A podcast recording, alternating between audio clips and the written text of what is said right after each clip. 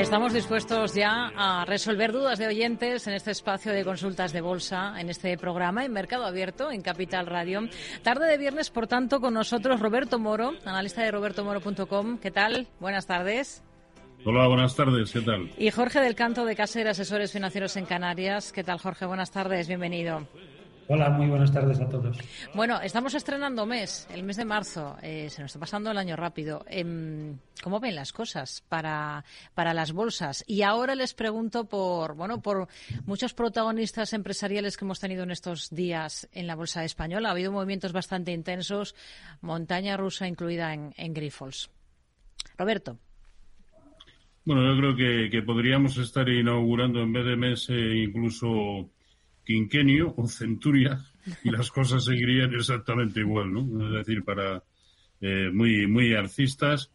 Eh, alcistas en algunos, porque al fin y al cabo los americanos están rompiendo hoy, eh, y muy alcistas en los índices europeos, a excepción del, del IBEX, y el que aún tiene que confirmarme probablemente el lunes, el sectorial bancario europeo pero quitando esas salvedades, si es que poco hay que, es más, ya casi da exactamente igual cuáles cuáles sean los, los motivos, ¿no? Eh, esto es muy, muy alcista y, y al fin y al cabo como analista técnico a mí solo me compete, eh, y digo solo entre comillas, eh, juzgar el análisis o el aspecto técnico de, de todos los subyacentes y no se puede decir ninguna otra cosa salvo que esto sigue siendo alcista y que hay eh, y que sigue habiendo cosas eh, incluso para comprar. ¿Por qué no? Porque por más cábalas que nos hagamos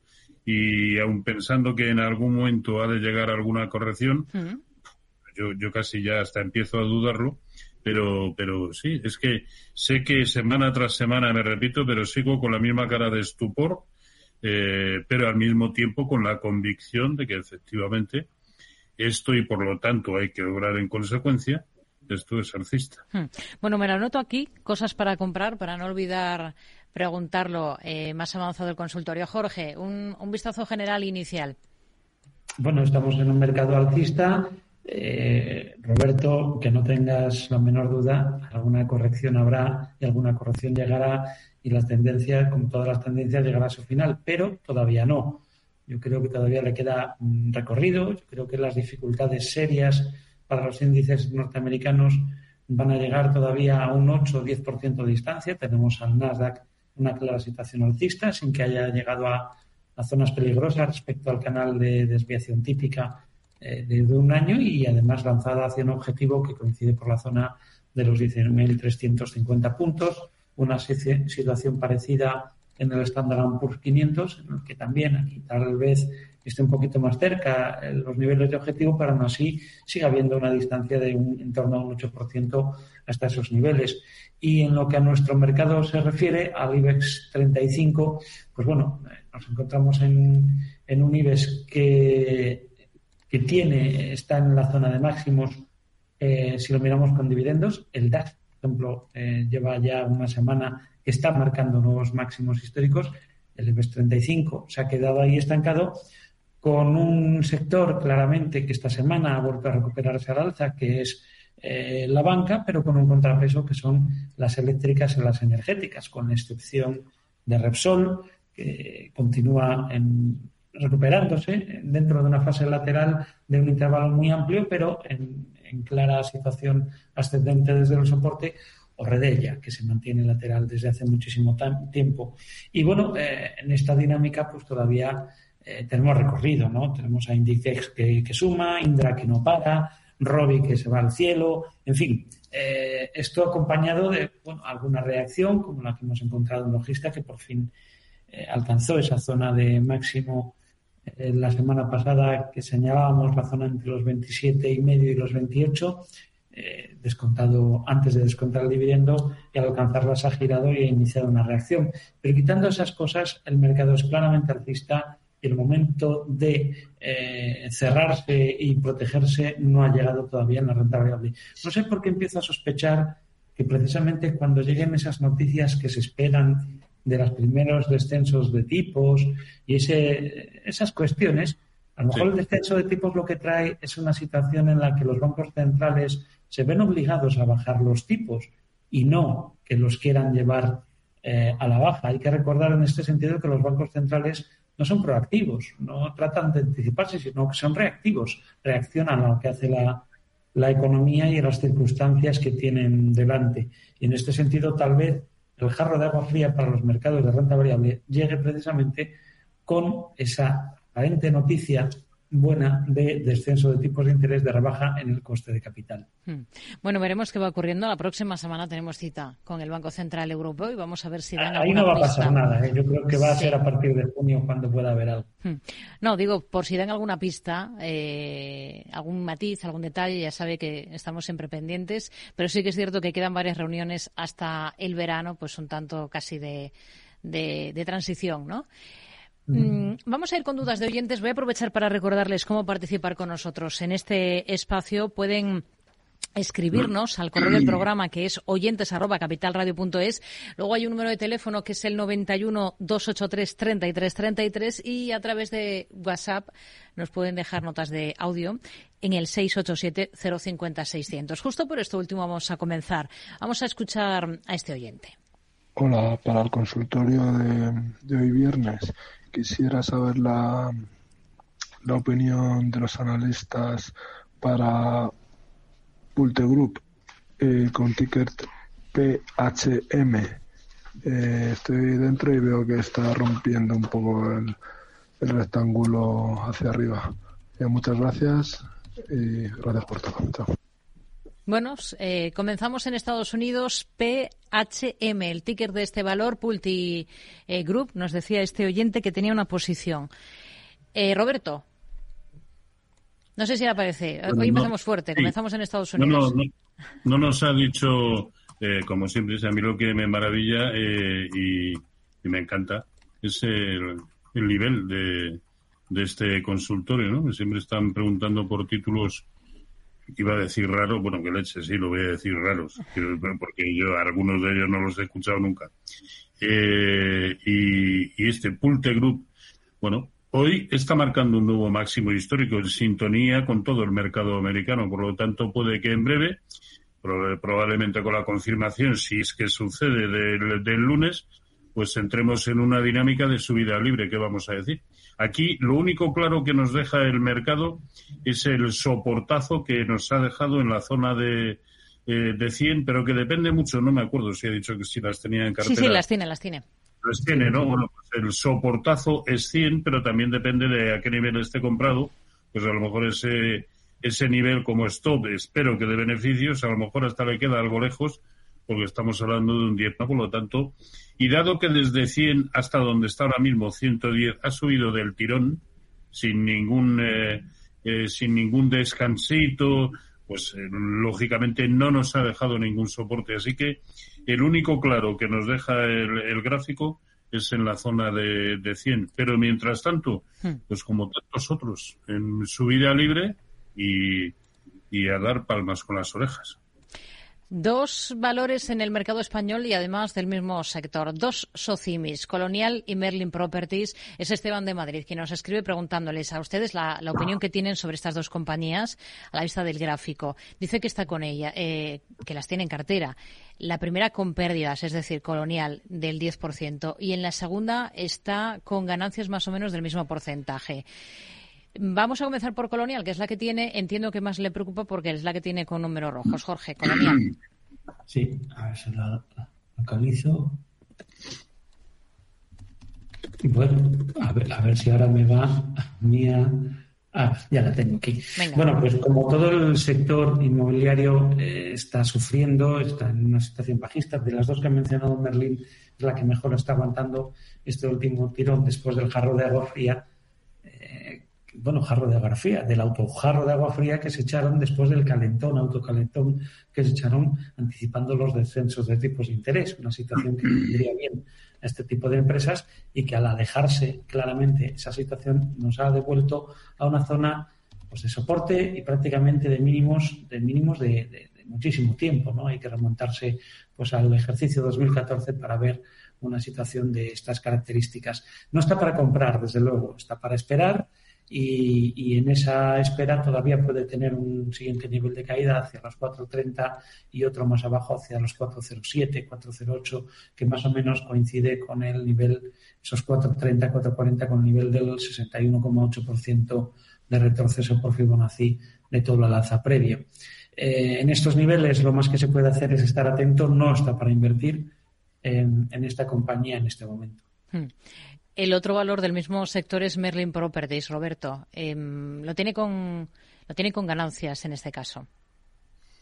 Pues eh, como lo tiene en, ganancias, yo le diría que eh, la táctica a seguir es que no veamos precios de cierre por debajo del cierre de ayer. Ahí nos dejó eh, un, un doji, pero también en una secuencia bajista. Y ese nivel es 875 que por otro lado es el 50% de corrección proporcional de toda la subida desde finales de octubre del año pasado. ¿no? ¿Qué, quiere, ¿Qué quiere decir esto? Que esto es un soportazo horizontal importante. Eh, ha vuelto a recuperar el nivel de 8,90. Esa era eh, la primera premisa para no eh, pensar que esto se podía seguir cayendo, pero aún así sigue dejándonos claros, claro ese nivel de 8,75 por debajo del cual yo desharía posiciones, porque el siguiente nivel es la zona de 8,35, que es el 0,618% de Fibonacci de la subida que hemos mencionado, así como la tangencia con la media móvil de 200 sesiones. Último nivel que a mi entender permite mantenerlo y aún así espero que, por supuesto, con beneficios, pues lo que es lo que nos ha dicho, prácticamente del 10%, la caída sería de un 1,5%, caso de que cerrara eh, por debajo de 8,75, pues me parece más que asumible. Hmm. Vamos con un correo electrónico que nos envía otro de nuestros oyentes y pregunta por Progressive en Estados Unidos. Eh, Jorge, el ticker en el NISE estadounidense sería P de Pamplona, G de Gerona, R de Roma. Progressive, ¿qué nos dice de la compañía? Quiere que le dé los niveles de soporte y objetivo para esta acción. La tiene comprada en 171 dólares y ha estado poco a poco subiendo hasta llegar a 193 y desde ahí se ha dado la vuelta. ¿Qué niveles hay que tener ahora como referencia? Nos pregunta este oyente. La posición 171, Jorge. Bueno, pues ahora mismo está en reacción, pero a mi modo de ver todavía no ha llegado al objetivo que tenemos, que podemos sacar a corto plazo, ¿no? Que estaría en el entorno de los 200, 202. Es pronto para deshacer esta posición, ¿no? Si observamos incluso la directriz más acelerada, la que podemos sacar del movimiento iniciado a partir de, mediados de diciembre del año pasado, incluso esa directriz más acelerada está a sal. Es decir, estamos en una secuencia claramente de mínimos ascendentes y máximos, que es cierto que desde 194 se ha girado, pero mira, esto suele pasar. Pasó, eh, pasó en 164, pasó en 165, pasó en 182 pasó en 192, ha pasado en 194, es normal. Mientras mantenga, eh, fíjate, ya no esta secuencia tan acelerada, incluso si mantiene la secuencia que podemos obtener uniendo el mínimo de julio del, del año pasado con el mínimo de diciembre, hmm. del 15 de diciembre, y hacemos esa proyección, que ahora pasaría aproximadamente por los 180 dólares, sigue siendo alcista y tendría, mantendría vigente y vivo por completo ese objetivo en la zona de los 200, 202. Ese sí que creo que le costaría trabajo rebasar eh, la distancia, ¿no? Yo creo que sería el nivel en el que sí se podría plantearse hacer caja o, como mínimo, ceñir muchísimo el stop. De momento, tranquilidad. Hmm. Vamos con más cuestiones. Venga, vamos a escuchar a este otro oyente a ver qué valores son los que nos pone sobre la mesa esta tarde. Muy buenas tardes. Me gustaría, por favor, preguntar por tres valores que tengo en cartera. General Electric, Regeneron Pharmaceutical y O'Reilly Automotive, con ticket Orly. Eh, los tres los tengo con ganancias y quisiera saber qué recorrido pueden tener. Y por otro lado, me gustaría formular una pregunta teórica. Mm, cuando compras un valor, eh, por ejemplo, en mi caso, Graco, y mantienes como objetivo teórico llegar a 90, eh, cuando por fin el valor lo alcanza, eh, es bueno vender, eh, hacer un stock, mantener un stock dinámico. Bueno, espero su respuesta y atenderé sus consejos. Muchas gracias y un saludo. Si les parece, comenzamos por esto último, Roberto. Em, sí, a ver, aquí cada cual tiene un poco su, su modus operandi, ¿no? Pero lo normal, lo último que ha dicho a mí me parece lo más acertado, ir dinamizando el stock de beneficios, si es posible, eh, porque a veces, en ocasiones, la verticalidad de la subida eh, pues impide establecer una, un apropiado stop loss, perdón, o stop de, de, beneficios eh, en base a análisis técnico, pues ahí lo que procedería sería hacerlo en términos porcentuales o en los mínimos del día anterior o en el último hueco. Es que hay muchos criterios, pero desde luego, si ha llegado a lo que él en un principio preveía como objetivo y era lo deseado, era lo que él eh, pretendía, bueno, pues ahí hay que extremar las precauciones, lo cual no quiere decir vender sin más, pero sí eh, ir, ir aplicando buenos criterios para dinamizar ese stop de, beneficios. Hmm. Sí, eh, a mí me parece lo más apropiado, ¿no? En cuanto a General Electric y, semana tras semana lo vengo comentando aquí, para mí el mejor título fuera de, eh, de las Big Tech, eh, el mejor título de, digamos, del sector más tradicional de la economía eh, en, Estados Unidos, ¿no? Eh, todo eso desde que fue capaz de superar la, la fuerte resistencia que tenía en el entorno de eh, 117.50, eh, bueno, pues ya estamos en 159, ¿no? Y no hay nada de momento que nos deba animar a deshacer posiciones, sí, a ser cautos, evidentemente, eh, pero aún así sigue teniendo posibilidades de seguir haciéndolo bien como mínimo hasta lo que es el 0,618% de Fibonacci del último gran latigazo bajista que comenzó en 2016 mm. en la zona de 255. Ese objetivo es 175. Pues yo creo que como mínimo ahí debería llegar, ¿no? Y, estamos hablando aún eh, pues de un eh, objetivo eh, pues como de un 9 o 10%, ¿no? Más que suficiente para tomar la determinación de, de eh, permanecer e incluso, ¿por qué no? Y mucho más con lo que están haciendo los índices, ¿por qué no? Comprar. A mí es un, eh, ya, ya, digo que es el que más me ha venido gustando, el que más he destacado tanto aquí como en mis informes diarios, sí. Hmm. Nos hablaba de otras dos compañías, eh, Jorge. La siguiente que tengo yo aquí anotada es la farmacéutica Regeneron. Sí, y bueno, respecto al comentario que he hecho, que hizo la pregunta, yo soy de, otra escuela y, yo sí soy de los que, eh, si me marco un objetivo, eh, recojo el beneficio de ese objetivo, o sea, cierro la, posición.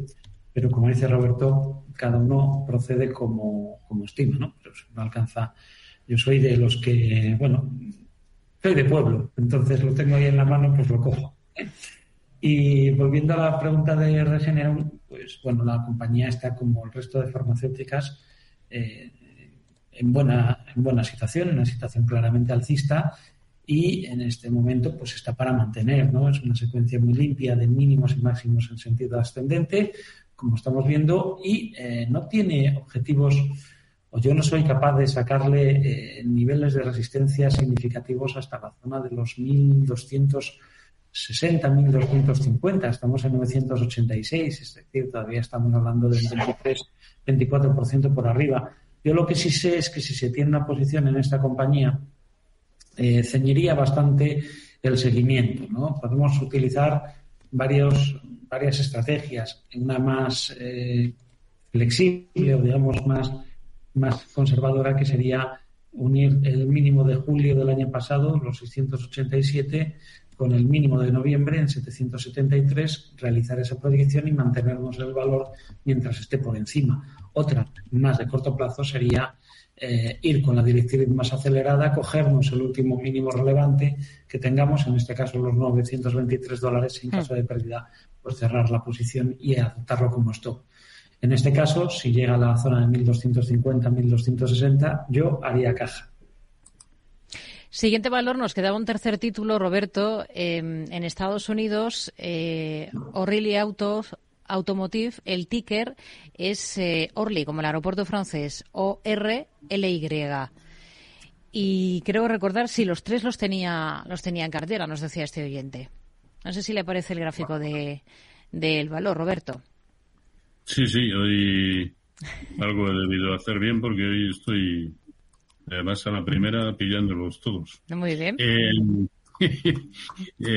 pues bueno, es que está también en su vida libre, ¿no? Excepción, excepción hecha de, la velita de, ayer, que hoy incluso ya eh, vuelve a estar en, en positivo, está en su vida libre. Así que eh, decía que los tenía en cartera. Sí, sí, sí, las tenía. Bueno, el primer soporte que nos presenta el gráfico es 1065, que es el máximo relativo anterior, que por otro lado ya en su momento también era máximo histórico, ¿no? Es que también depende mucho a qué precio haya entrado para establecer una estrategia adecuada, porque a lo mejor ese stop 1060 eh, pues se le queda un poco escaso, ¿no? Eh, sí, deberíamos saber a qué precio. Mientras tanto, técnicamente lo único que se puede decir es que está, pues en su vida libre. Bueno, vamos a ir con más dudas de oyentes. Por ejemplo, vamos a hablar de Meta. Es José Miguel quien nos escribe preguntando por este valor. Dice que ha entrado en Meta 493, quiere saber cómo lo ven. Y luego nos dice que tiene Veralia en la bolsa de París. El ticker es VRLA compradas a 32,94 hace un año y quiere pues eh, que le aconsejen sobre si salir, cambiarla por otra, mantener esta posición. Pero el primer nombre que nos pone sobre la mesa es el de Meta, eh, Jorge, así que si le parece, vamos con, con la compañía estadounidense. Bueno, pues eh, está en clara situación alcista, es una compañía que desde el punto de vista fundamental está sobrevalorada respecto a los datos actuales, pero tal vez correctamente valorada si se cumplen las expectativas de crecimiento continuado de beneficios que tienen en ella. El caso es que, bueno, siendo alcista, eh, la compra en 493, eh, bueno, tiene tal vez que va un poquito retrasada, pero está en línea con la situación técnica que tiene ahora mismo valor. Lo único que yo creo, ya hay una zona entre 517, 520, 515, 520, que la veo como proyección de resistencia y por lo tanto yo iría ya con un stock, stock muy ceñido. Yo creo que mientras esté por encima de 483 en este momento se puede mantener. Incluso si me apuras, lo ubicaría incluso por encima el nivel de los 485. Si pierde 485 yo me saldría porque eh, dado el recorrido que lleva y tal y como ha hecho eh, el último tramo de la subida después del hueco el día de la presentación de los resultados, pues eh, no es de extrañar que pueda haber una corrección y esa corrección puede ser considerable, ¿no? Dado el recorrido que lleva. Eso incluso dentro del marco de tendencia alcista que, que, tiene la compañía. Por lo tanto, ceñiría bastante el stop para una compra realizada en 493 con objetivo en 515. Hmm. Veralia, bolsa francesa, vamos con ese, con ese otro valor. La tiene a 32,94, Roberto. Bueno, lo tiene en, algún eh, beneficio, eh, pues prácticamente un 6% o algo así. Eh, tiene buena pinta, sobre todo en la medida que trata de alcanzar la zona de 36. Estamos, por lo tanto, a poco más de un 2% de su fuerte objetivo de medio plazo, ¿no? Pensemos que ese fue el máximo con el que no pudo a finales del año pasado eh, que ahora mismo está eh, ahí forcejeando con la media móvil de 200 sesiones y que si sigue eh, con este aspecto y al fin y al cabo el índice y el propio título nos invitan a pensar que efectivamente puede buscar esa zona de 36, 36, 20, sí. pues ahí sí, ahí sí es donde tiene que, que digamos, plantearse la permanencia eh, o no. Mientras tanto, no, no parece que presente ningún problema. Pues hacemos una pausa y enseguida segunda parte del consultorio con Roberto Moro y Jorge del Canto a Mercado Abierto. Seguimos, seguimos en el consultorio de Bolsa de Mercado Abierto en Capital Radio. Estamos hablando esta tarde de viernes con eh, Roberto Moro y con Jorge del Canto. Estamos analizando gráficos de valores de compañías. Vamos a seguir con ello, si les parece, enseguida. Y lo que vamos hacer es eh, echar un vistazo, por ejemplo, al correo que nos envía José Miguel, preguntando por Banca Mediolanum. Dice que tiene acciones compradas de la entidad italiana a 9,60 desde noviembre del año 21. ¿eh?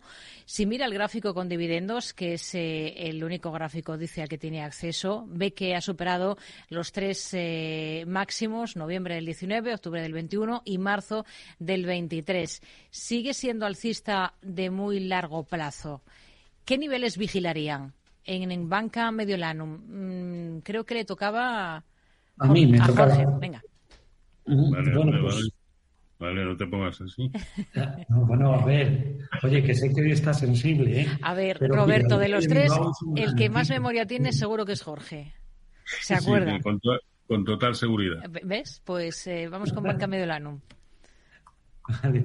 Pues bueno, es, es, alcista, es alcista a cualquier plazo que lo queramos mirar, a largo, a medio y a corto plazo incluso una sesión de hoy ha llegado a marcar en mi intradía un nuevo máximo, que luego se ha cerrado por debajo del cierre del día de ayer, pero es una situación claramente alcista. Niveles a vigilar por arriba, la verdad es que no sabría sacarlos. Eh, si está en la, en la compañía, que nos dijo que sí, que las tiene desde hace tiempo, pues bueno, eh, en el muy corto plazo vigilaría los 9,57 como nivel eh, de, de, soporte significativo y si la tiene planteada más a medio y largo plazo, pues habría que irse más abajo, hacia la zona de los 8,40, 8,50 como nivel de referencia para plantearse el cerrar una posición. Más que nada porque es la última directriz alcista que podemos sacar de medio plazo, que es la que une los mínimos de septiembre del año 2022 con los de octubre del año pasado, pues esta, esa pasaría en este momento por esa zona, ¿no? De los 8, 8.20, 8.30 aproximadamente, y sería el nivel a, respetar. Pero insisto, en el muy corto plazo, pues, si me apuras, los 9.60 o los 9.50 sería el nivel a vigilar. Hacia arriba, hmm. lamento no saber sacarle una proyección de, de, de, resistencia, pero bueno, podría ser eh, la proyección del canal aproximadamente en la zona de los, eh, casi ni me sale, en la zona de los 11, 11 y medio sería la siguiente referencia de proyección por, por, decir algo, ¿eh? más, que, más que por certeza. Hmm. Vamos a, vamos a ir con más cuestiones, vamos a escuchar a este oyente, vamos con esta nota de audio y sería el primer valor para Roberto. A ver. Pamplona. Quisiera darle la primera consulta al señor Jorge del Canto referente al Banco Italiano Unicredit. Lo tengo, estoy bastante posicionado y con bastantes ganancias. Entonces ahora quisiera, me, podía decir que esto pues, voy a ponerle de beneficios y qué objetivos le ve al valor. Y por otra parte, al señor Roberto Moro, eh, quisiera, me encuentro con algo de liquidez y quisiera comprar un par de títulos europeos eh, para el corto plazo, más o menos un mes así, y para poder entrar si se puede en este próximo lunes. Usted me dirá que dos valores, como digo, están dando señales de compra o tienen buen aspecto técnico y con algo de recorrido. Nada más, muchas gracias y que pare un buen fin de semana.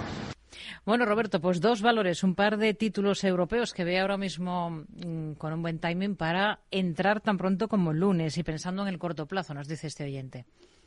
Hombre, es que hay, muchos, ¿no? Eh, incluso algunos que han entrado en proceso también de subida libre, como el propio título.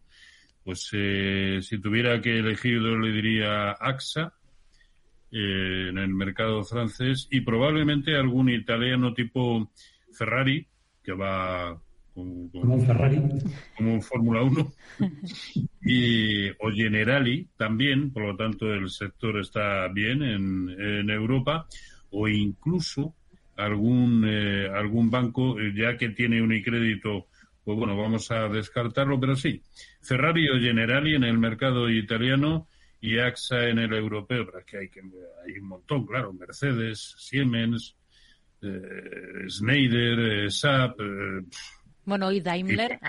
Y, por supuesto, mi, mi, mi, preferido, que desde hace muchísimo tiempo es Munich Re. También, por lo tanto, del sector que va como un tiro. Bueno, pues son más de dos valores, así que. Sí, sí, es que no sabría decirle solo dos, porque le digo dos. Y el lunes por lo que sea y con todo lo que hay para elegir ha ido a dar ha dado en todo el le ha dado en todo el bebé bueno pues puede pasar. Em, Jorge nos preguntaba también por Unicredit, en su caso ya lo tiene en cartera. Y bueno, estaba pensando en objetivo al que aspirar con el banco y un stop, nos faltaría saber el nivel clave en el que ha, bueno, desde el que tiene esa posición en el banco italiano, en Unicredit. Bueno, dice que lleva bastante, bastante recorrido hecho. Yo sospecho que como muy cerca ha entrado en la zona de 26 y yo sospecho por, por este oyente que nos ha llamado, nos suele llamar bastantes veces por los comentarios que hace, me da la impresión de que es de no de aquellos, de aquellos que operan muy, muy a corto plazo. Voy a suponer que lleva bastante ganancia. No obstante, no importa demasiado. Eh, si es una posición de muy corto plazo, yo creo que el seguimiento lo debería realizar con una directriz bastante acelerada. Sería la que eh, podemos obtener uniendo los mínimos del 15 de diciembre del año pasado con el del 2 de febrero, el de hace un mes, y mientras esté por encima mantenernos el objetivo si lo tengo claro está en la zona de los 36 entre 36 y 36 y medio eh, me tiraría eh, como objetivo al primer nivel los 36 para cerrar las posiciones y es perfectamente viable en el marco en el que se está moviendo la banca europea en general y la italiana en particular una situación claramente alcista. Eh, si es una posición más de medio plazo yo creo que la directriz buena es la que une los mínimos de octubre y diciembre del año pasado y que ahora estaría pues, pasando más arriba. Hay que, hacer, eh, hay que tener cierta permisividad en estas fases de mercado, eh, si tenemos mucho beneficio acumulado, que pueda haber un movimiento raro con motivo de una presentación de resultados algún acontecimiento puntual y que pueda desvirtuar muchísimo el gráfico. Yo creo que hay que ser bastante permisivo con esos movimientos hmm. cuando el mercado está tan avanzado. A mí me da la impresión de que es pronto para desechar la idea de que alcance esos 36. Es más, toda apunta a que va camino de ellos. 91 283 33 33. Tenemos al otro lado del teléfono a María de Alicante. Buenas tardes, María. Buenas tardes y muchas gracias por, por llamarme. Era para, era para preguntar si puede ser por tres valores. Brunello Cosinegui, que le gano bastante, Melia Hoteles, que también le gano, y Amadeus que las compré ayer a 54,72. Que me dieran soportes y resistencias si puede ser. Venga, pues vamos con el análisis de estos tres valores. Gracias, María. Muy buenas tardes. ¿Puedo escuchar por el teléfono? Por supuesto, la dejamos escuchando. Muchas gracias. Venga, pues el primero de los títulos, Roberto, vamos a comenzar por Brunello Cucinelli en la bolsa italiana. Muy bien. Eh, pues también eh, no me extraña que vaya ganando eh, mucho, según nos, eh, nos ha dicho, porque no está quitando el, el, día de ayer, que hoy de nuevo está tratando de recuperar por encima y de llegar al, al, máximo histórico que tuvo anteayer, está en su vida libre. Así que yo, desde luego, permanecería. Toda vez que además el a mí el, índice que ahora mismo más me gusta en el mercado europeo para entrar es el Mittel italiano, ¿no? Eh, por lo tanto, si el índice por añadidura también acompaña, me parece una muy buena opción. Ahora, no, no, creo que no ha dicho a qué precio ha entrado. No, los niveles concretos no ha dicho. Claro, es que es muy difícil eh, con la recta de aceleración prácticamente que trae desde la zona de 84, es muy difícil establecer eh, porque quitando una sola jornada, el resto, eh, desde mediados de, desde finales de enero, son todos los días subiendo, ¿no? Por lo tanto, no nos deja prácticamente eh, soportes, bueno, pues que, que, mm, que dinamice los stops de beneficios. Yo con el nivel actual ya no dejaría que se me fuera por debajo de 107 y mientras tanto pues a seguir eh, disfrutando, ¿no? Porque ya digo que me parece que el mercado eh, italiano probablemente sea el que más posibilidades tenga de subir en el momento actual. Este es el gráfico semanal del Mittel italiano. Y fíjense que el nivel que acaba de, superar eh, es el 0,618% de Fibonacci de toda la caída desde los máximos en 2007 que a diferencia del IBEX no fueron máximos históricos, pero tampoco le faltaba mucho porque lo fueron en 2000, en el año 2000, ¿no? Y está muy cerca. Pero este nivel que acaba o que está superando en gráfico semanal, 32.210 puntos, es el equivalente al IBEX 35 en el gráfico sin dividendos, de los 12.200 puntos. Esto lo que nos da es una idea del, eh, de la de, la, mm, de las bondades comparativas que presenta ahora mismo el MIPTEL, no solo contra el IBEX, sino probablemente hmm. contra cualquiera de sus homólogos. Luego, si el índice, si esto es así y va a continuar subiendo y es el que más posibilidades tiene de subir y un recorrido potencial mucho más amplio que el, que el, eh, que el resto, razón de más para estar en títulos, pues eso, como el que ella tiene, Brunello Cuccinelli, eh, los bancos que hemos comentado anteriormente, Ferrari, eh, Generali, sí. Hmm. A mí me gusta mucho ahora mismo el mercado italiano. Melia, el siguiente valor que tenía en cartera nuestra oyente, eh, Jorge, también lo tenía con ganancias. Sí, y bueno, yo creo que, que lo debe mantener, a pesar de que la reacción que ha tenido esta semana ha sido, pues bueno, previa a la presentación de resultados, un último tirón fuerte a la baja ayer después de la presentación de resultados, resultados que da igual lo que sea, porque el, digamos una semana en que da igual que el resultado sea bueno o malo, si es malo puede moverse al alza muchísimo y luego caer, o viceversa, en fin, esto, eh, esto está siendo un caracol en el, en el día a día pero el caso es que, bueno, Melia yo creo que todavía tiene un objetivo pendiente ligeramente por encima de los siete. Lo rozó hace cuatro o cinco sesiones al calor de aquella noticia de la entrada de, Banco de Santander como socio en una, parte de los hoteles que tiene la cadena. Sí. Una línea de negocio. Y, eh, pero no lo consiguió. Yo creo que todavía lo puede conseguir. Lo que sí tenemos claro es que ese mínimo que nos ha dejado en la sesión de ayer, seis y medio, pues es una marca a tener en cuenta yo creo que si se mantiene por encima no habría que ponerse, María debería estar tranquila y pensar en los 704, los 7, que además en este caso, si se alcanzasen, es de esas veces en las que eh, yo no haría caja, sino que ceñiría el stop. O digo porque a Melía eh, concretamente todavía le veo recorrido al alza. Yo creo que la recuperación de las empresas del sector turístico no ha sido mm, tan generosa como en otros sectores más cuando han recuperado bastante bien los resultados, los márgenes y los ingresos respecto a, la COVID y estamos todavía pues muy lejos de aquellos niveles ¿no? que, veíamos en el año 2017, 2018 y 2019. Hmm. Por lo tanto, yo creo que todavía tiene recorrido y en ese caso, si llegara a los 7,04, ceñiría el stop, pero no cerraría la posición. Hmm. Y la tercera posición la tenía en Amadeus abierta en la última sesión, nos decían 54,72. Aprovechó la caída que registraba el valor en la última jornada. Roberto. ¿En la última? en la de hoy. Sí, sí, en la de hoy, sí, sí. Bueno, el, problema es que con respecto a los movimientos que ha tenido a lo largo del día, eh, ha acabado cerrando pues prácticamente en el nivel de apertura. Nos deja un doji, pero ojo, ese doji se produce dejando un hueco alcista con respecto a la jornada de, ayer y a ver si tiene fortaleza para ir a buscar eh, y cerrar el hueco, eh, el último bajista en la zona de 58-35. ¿no? Bueno, eh, los tenía ya en cartera, ¿verdad? A 50. No, los compró ayer a 54,72. Efectivamente, sí. Pues de, de momento fabuloso. Eh, y puede perfectamente. Eh, es más, las cosas se pueden acelerar desde, eh, desde la perspectiva de rebote en cuanto cierre por encima de esos 58.30 que es el último hueco alcista.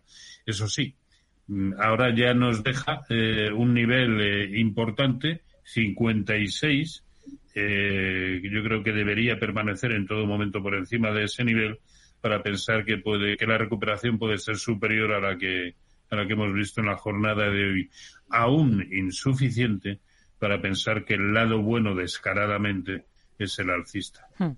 Vamos con más. Me gustaría hacer un comentario respecto a esta compra a, María, que claro, le ha salido bien, ha comprado ayer en 54.72, en plena caída, pero eso que le haya salido bien estas cosas, comprar cuando algo cae, además con la fortaleza que estaba venía cayendo Amadeus, hay muchas más veces que sale mal de las que sale bien. Y además cuando sale mal le deja uno sin referencias. Lo digo porque que tenga cuidado con este tipo de, movimientos, de, ir a buscarle eh, la parada o el mínimo a un, a un movimiento porque le puede acabar costando mucho dinero. Yo creo que no es una buena práctica y que es difícil después manejarse con ella, pero bueno, allá cada cual. Sí, y además, al hilo de lo que estás diciendo, que me parece, como siempre, acertadísimo, estaba mirando a ver si en gráficos, por si operara en, en, una temporalidad inferior, ¿no? Incluso en intradía o en scalping. Estaba mirando a ver si esos 54.70 se correspondían con algún nivel importante, pero veo, veo que no. Así que, intuición. suscribo plenamente lo que has dicho. Buscamos más nombres. Venga, vamos a escuchar a este otro oyente que nos deja esta nota de audio. Hola, buenas tardes. Soy Carlos de Madrid. Eh, una extrañeza que tengo con BBVA y Santander. La pregunta, aunque ya sabemos que el BBVA viene mucho más ligero en su movimiento desde hace muchos años, desde los bajos, cuando uno andaba el Santander por 1,50 y el BBVA por 2,30 la diferencia, fíjese, empezó en un euro y iba por, iba por, por, por cinco.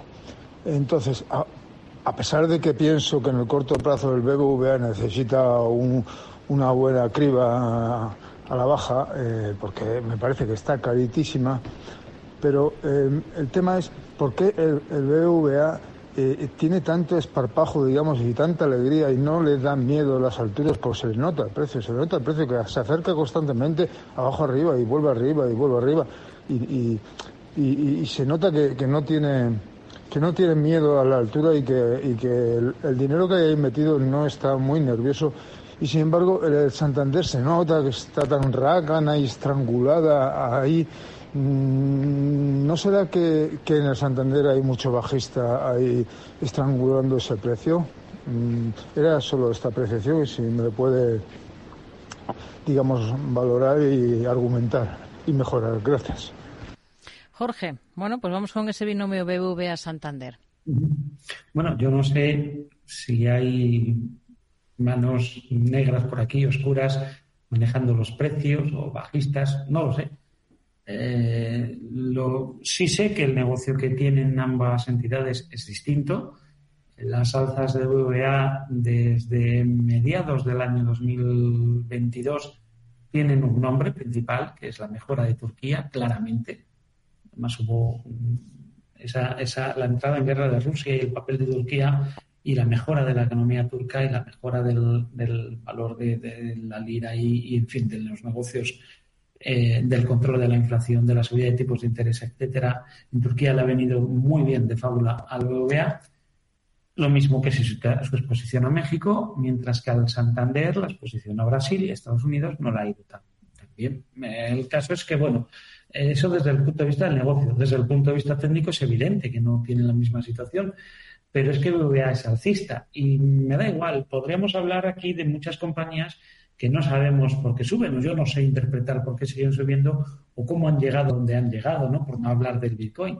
Simplemente puede ser una moda y puede que sea la moda BBVA la que estamos viendo en este momento y luego llegue la campaña de otoño y sea la moda Santander. El caso es que el BBVA es alcista en este momento. La proyección de objetivo que podemos sacarle es que alcance la zona de los 11.35 como nivel objetivo, 11.30, 11.35 como máxima proyección del movimiento que arrancó en octubre del año 2020 y que ahora mismo pues tiene una secuencia que me da igual el plazo a la que podamos mirar es alcista en todos los plazos, tanto en el corto plazo, mínimos relevantes en sentido ascendente, un máximo relevante ascendente en esta misma semana. Si supera 9.53 tenemos una nueva señal de compra de corto plazo, eh, eso dejaría los 9.14 como nivel de soporte y ahora mismo en ausencia de ese nuevo máximo, son los 8,95 el nivel de soporte a vigilar. En el Banco de Santander, en contra, pues le tenemos todavía pendiente de superar esa zona de, máximos en los 3,94, 3,97 para pensar en la continuidad alcista, pero con una resistencia próxima en 4,09. Es una situación técnica más comprometida, más delicada, más alejada de la zona de máximos y por lo tanto no da tanto pie ahora mismo para poder invertir. Sin embargo, en BBVA, a pesar de la altura, pues uno se puede mover más cómodo porque tiene capacidad de situar un stop eh, de una forma más objetiva y además eh, bastante más acorde a los objetivos que uno se plantea alcanzar. Estamos mm. hablando de alcanzar los 11.30, con esto que estamos colocando en la pérdida de, de 8.90 o, o 9.17 y una compra que hacemos en 9.30. Es decir, estamos hablando de, de una relación beneficio-riesgo pues realmente interesante. ¿no? Hablamos superar 9.52 con objetivo 11.30 y el stop en 9, en la pérdida de 9.15 en la, niveles de 9.07 pues es completamente correcto, mientras que en Santander no estaríamos cómodos. Hmm. Más cuestiones. Este, vamos, esta, si, me permite, eh, me permite, siempre ha sido un muy buen eh, ejemplo de lo que es una estrategia de pares. Eh, porque siempre, evidentemente, han guardado mucha correlación, en algunos casos a lo largo del tiempo favorable al Santander y en detrimento de, de BBVA, pero llevamos, es verdad, bastante tiempo eh, observando exactamente lo contrario. Si pensamos que eso va a continuar, eh, y con esto no estoy animando a nadie a hacerlo, ¿no? Pero aquí esto es una eh, se puede hacer una estrategia de pares largos en BBVA, que es el que hoy por hoy denota la fortaleza frente a la debilidad comparativa del Santander y por lo tanto largos en BBVA, cortos en Santander el mismo día, hacerlo al mismo momento y, con el mismo importe, evidentemente. Y ahí nos dará igual hacia dónde vayan los mercados, porque lo que estamos jugando es a que esa correlación se va a perpetuar en el tiempo o a mantener, no a perpetuar, a mantener en el tiempo y que por lo tanto da igual hacia dónde vayan los mercados. Que todo sube, pensamos que BBVA subirá más que Santander en consonancia con lo que está haciendo. Que pensamos que esto eh, va para abajo. Creemos que Santander va a caer más de lo que caiga BBVA, con lo cual seguiremos ganando dinero. ¿Es una buena estrategia de pares? No, miento. No digo que, sea una buena estrategia porque eso que lo valore cada cual, eh, pero sí son dos, eh, es un claro ejemplo de subyacentes que perfectamente son susceptibles de, estrategias de pares. Hmm. Vamos a buscar más nombres. Vamos a escuchar a este otro oyente. Eh, buenas tardes, soy Juanra. ¿Cómo ve el señor del canto Viscofan para entrar? Que hoy ha subido un 10%.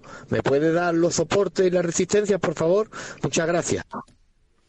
Bueno, Jorge, pues eh, niveles clave. Pero por lo que ha dicho, eh, el día para comprar era ayer. Sí, ha subido un 10%. Bueno, la, la compra era superar 54.80, no sé si ha dado margen, sí, abierto abajo y a ropa arriba, sería el nivel de compra, pero ahora mismo yo creo que es tarde, pero vamos a tener cierta confianza, ¿no? El movimiento es claramente de continuidad a la alta, muy interesante en la zona donde se plantea la superación de 55. Yo creo que hay bastantes posibilidades de que haya algún tipo de retroceso y nos acerque a la zona de 55-56. Ese sería el nivel de compra. El stop en la pérdida de los 52. Y objetivos, pues más allá de ir recuperando máximos anteriores, yo marcaría como objetivo esos 72 que están retrasados en el tiempo y que están relacionados con el movimiento anterior que desarrolló entre los años 2020 y 2021, que es un objetivo que ha quedado pendiente y que sería el nivel a alcanzar, eso sí, superando referencias como son los 59, como son los 63 y como son los 66, que serían puntos de control en los que podría aprovechar para ceñir o revisar el stop. Creo que nos da tiempo a escuchar un último mensaje, que sería este. Hola, buenas tardes. Me llamo Javier. Quería preguntar a, don Jorge del Canto eh, qué opina de Volkswagen AG. Eh, hoy ha cerrado en 139.75. Yo estoy a 150 por ahí.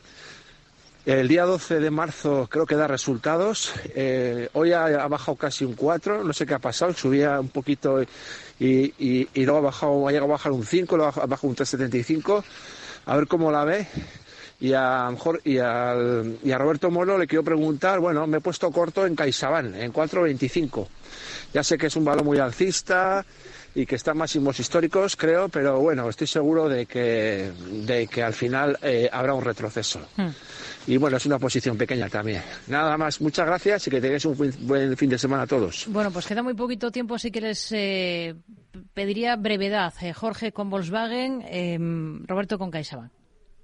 La de Volkswagen se las tiene de momento mantener, pero yo me fijaría en el mínimo que ha realizado en la sesión de hoy, en esos 117 y si los pierde yo me saldría. ¿Vale? Porque eh, estaría, estamos en, la parte alta de un rango lateral que se prolonga durante hace más casi dos años ya y eso, esa pérdida nos daría pie a pensar de que se puede ir a la parte de abajo. Hmm. ¿CaixaBank, Roberto, para esa posición corta? Bueno, como me temo o presumo que, que lo hace con vocación no de permanencia, sino con carácter especulativo y probablemente eh, de corta temporalidad, pues yo le diría que 4.30 eh, debiera ser el stop de pérdidas de esa posición, que él mismo ha comentado que quizá no esté bien tomada por cuanto hoy efectivamente vuelve a marcar un nuevo máximo histórico. Pues con ello nos quedamos con el análisis de estos dos últimos nombres. Jorge del Canto, Roberto Moro, un placer como siempre y hablamos la próxima semana. Muy buenas tardes. Hasta la próxima semana. Chao, cuídense.